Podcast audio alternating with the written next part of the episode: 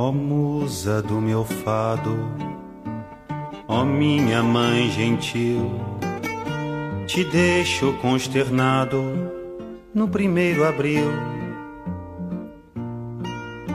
Mas não ser tão ingrata, não esquece quem te amou.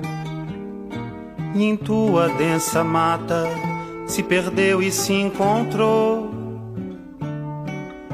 Ai, esta terra ainda vai cumprir seu ideal. Ainda vai tornar-se um imenso Portugal.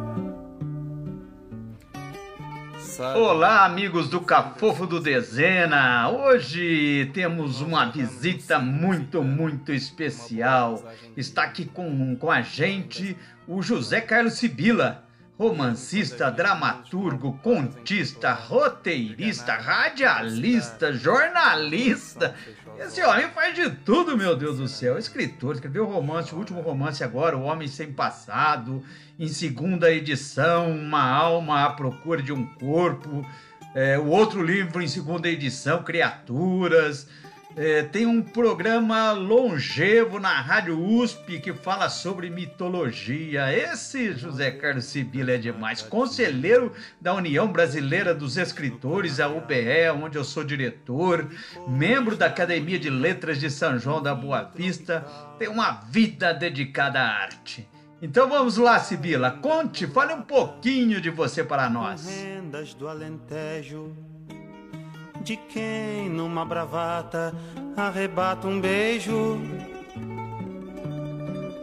Aí esta terra ainda vai cumprir seu ideal. Ainda vai tornar-se um imenso Portugal. Meu coração.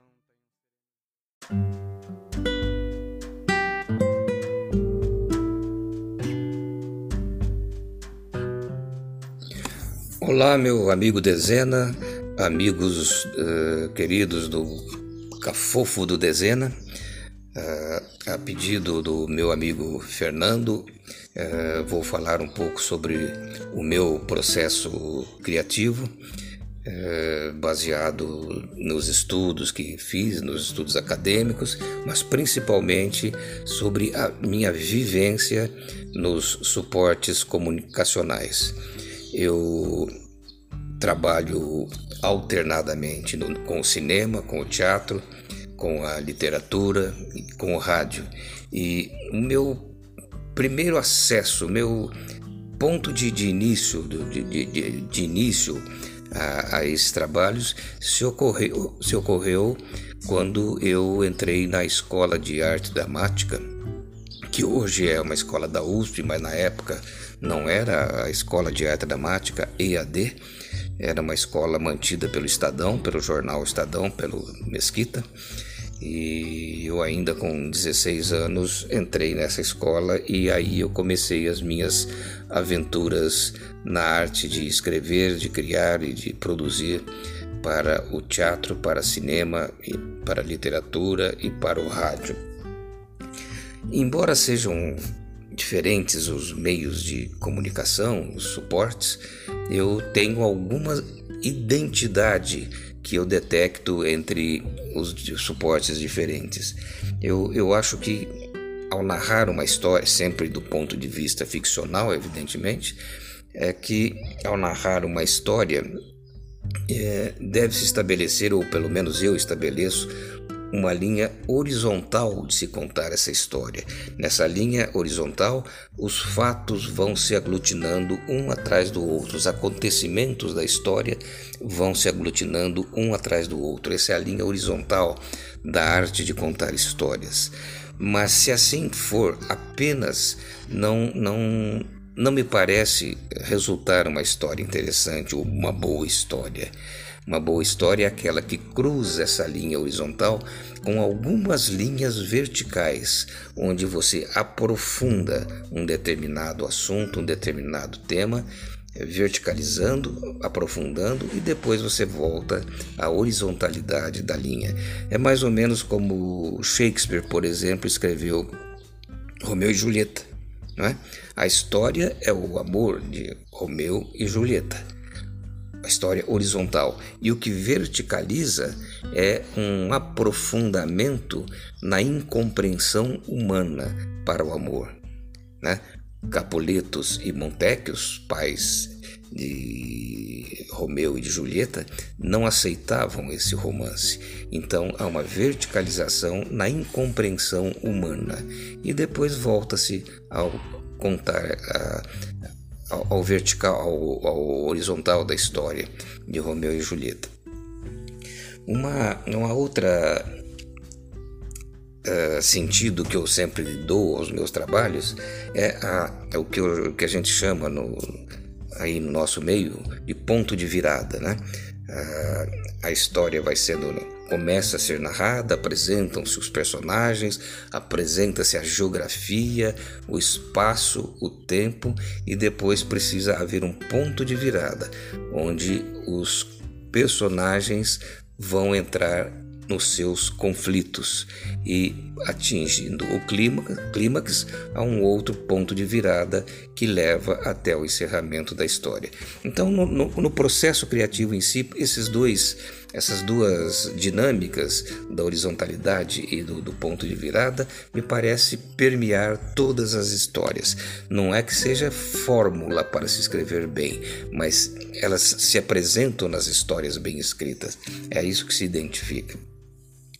Ah, no meu trabalho específico, ah, eu poderia citar, ah, Fernando, as minhas peças. Proteu, por exemplo, que foi uma peça montada no, no, no lá em Rio Branco, no Acre, no, no, no Sesc ou no SESI, não me lembro, Rio Branco, lá no Acre, e aqui no, no, no Arena, no Teatro Arena, é, é uma peça, é uma atualização do mito grego Proteu para as relações sociais modernas, dos tempos atuais, dos tempos contemporâneos, aliás. Uma outra peça minha que gostaria de citar é, foi Teto de Lona, uma peça montada no antigo Teatro Pirandello, ali no Bexiga, em São Paulo, em que Surpreendentemente, ficamos seis meses em cartaz. Isso para o teatro, que não vai ninguém, foi uma obra uh, realmente bastante aplaudida, vamos dizer assim. Uma outra peça que eu escrevi e foi feita várias leituras públicas da, dessa peça foi Doida, que é uma história entre dois filhos é, de um pastor evangélico dominador e autoritário. A, a, peça que talvez possamos dar um salto aí na minha dramaturgia e vamos para a última que eu escrevi, que foi Supremos, que é, aliás, porque eu acabei de escrevê-la, que é Supremos Decaídos, que é uma essa peça se passa no, no período do Renascimento, provavelmente na Itália, e essa peça é o reencontro dos deuses eh, de todos os povos eh, com o Papa da Igreja Católica. E eles vão se reencontrar para uma prestação de contas entre as duas eh, vertentes religiosas.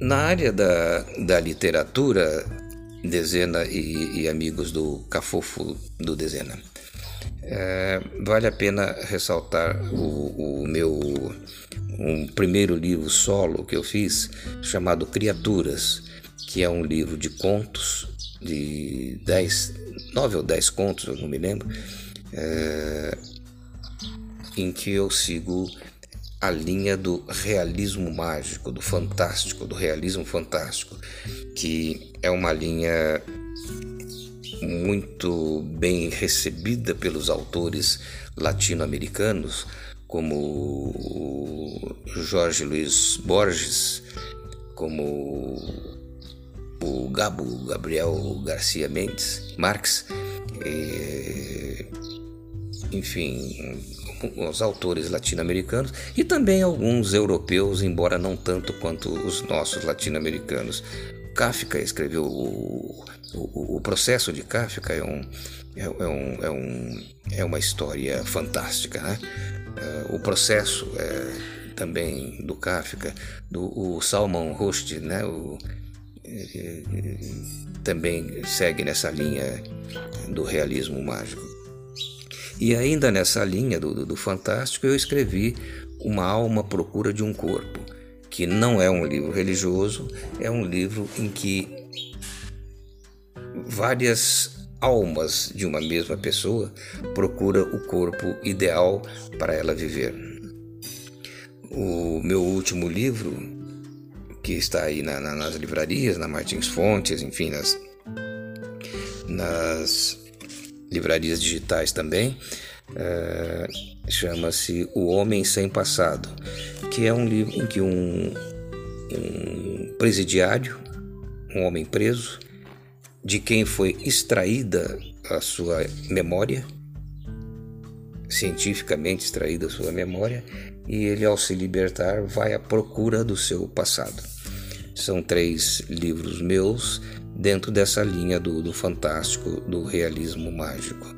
E, finalmente, Fernando, é, tem o meu, o meu programa na rádio USP FM 93.7 chamado Mitologia Histórias Sagradas, que os nossos amigos aí do, do, do Cafofo do Dezena poderão ouvir é, em FM 93.7 ou aqueles que estiverem mais distantes poderão ouvir em www.jornal.usp.br Programa Mitologia Histórias Sagradas.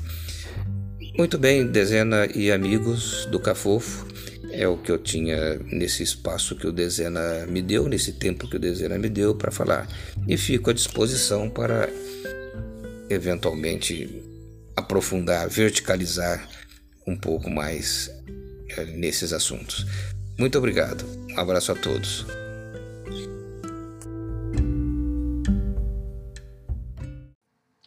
Obrigado, Sibila, pela visita. Obrigado pela aula que você deu para nós. Show, show de bola. E as portas do Cafofo do Dezena sempre estarão abertas para você. Ai, esta terra ainda vai cumprir seu ideal. Ainda vai tornar-se um império colonial. Ai, esta terra ainda vai cumprir seu ideal. Ainda vai tornar-se um império colonial. Ai, esta terra ainda vai cumprir seu ideal. Ainda vai tornar-se um imenso.